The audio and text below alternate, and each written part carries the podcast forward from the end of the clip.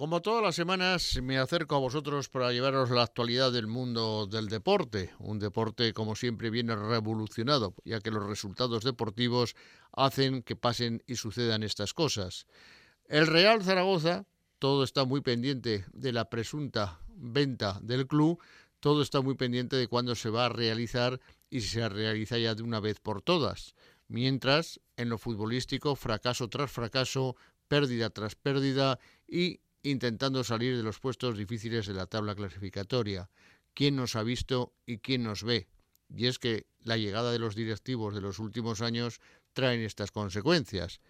Si en lo económico lo han hecho de 10, en lo deportivo un cero como una catedral, ya que año tras año se habla de nuevo proyecto, nuevos jugadores, intentar subir de categoría y cada vez se antoja más complicado porque cada vez se tiene menos dinero y es más difícil de fichar jugadores que te puedan dar la calidad suficiente para llegar a la máxima categoría. Esto está claro. En el fútbol está todo inventado.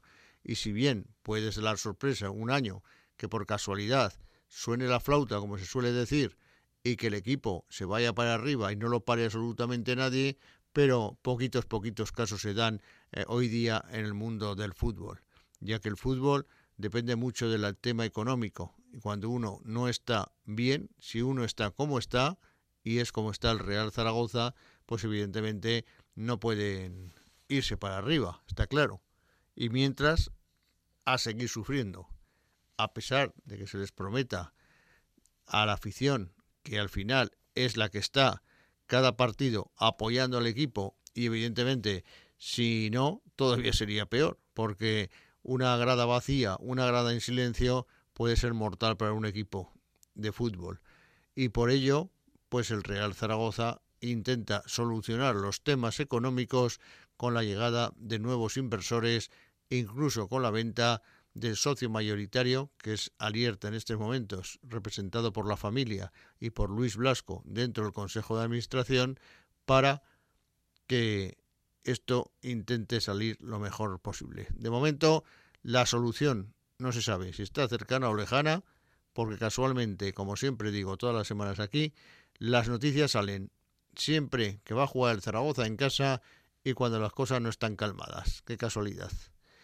En la Sociedad Deportiva Huesca parece que últimamente están mejorando un poquito ganaron sin problemas al Mirandés, empató en Burgos y ahora la rivalidad es con el Lugo y sobre todo con ganar en casa, que es lo que hace falta para que el equipo sume también de tres en tres y se vaya para arriba. Aquí, aunque muchas veces dicen que los medios de comunicación protejan a la Sociedad Deportiva Huesca, aquí es tres cuartos de lo mismo que el Zaragoza, no en lo económico, pero sí en lo deportivo. El Huesca estaba llamado a ser un equipo que ascendiese de categoría y por ello tenía y tiene el cuarto presupuesto de la segunda división. Sin embargo, el equipo no acaba de funcionar, el equipo da una de cal y otra de arena y así le va como le va, que aunque está más adelante que el Real Zaragoza, solo a cuatro puntos más, pero no acaba de engancharse con la zona alta de la tabla, que es el gran objetivo desde comienzo de temporada de la Sociedad Deportiva Huesca. Queda tiempo todavía, quedan partidos y vamos a ver si los dos, tanto el Real Zaragoza como el Huesca, consiguen enlazar victorias e irse para arriba.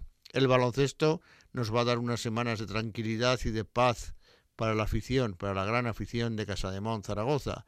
Y es que no hay liga con la Copa del Rey, más luego las ventanas que FIBA, eso hace que la Liga ACB esté parada por el bien de Casa de Zaragoza, que sigo insistiendo que la llegada del director deportivo no va a aportar absolutamente nada si no es que hay más cambios dentro de la plantilla. Miren ustedes que tendrá que ver que llegue un director deportivo, por muy bien que lo pueda hacer, pero lo que hace falta son jugadores que metan las canastas y que ganen los partidos, entrenadores que entrenen bien al equipo y que lo lleven hacia la zona tranquila alta de la tabla.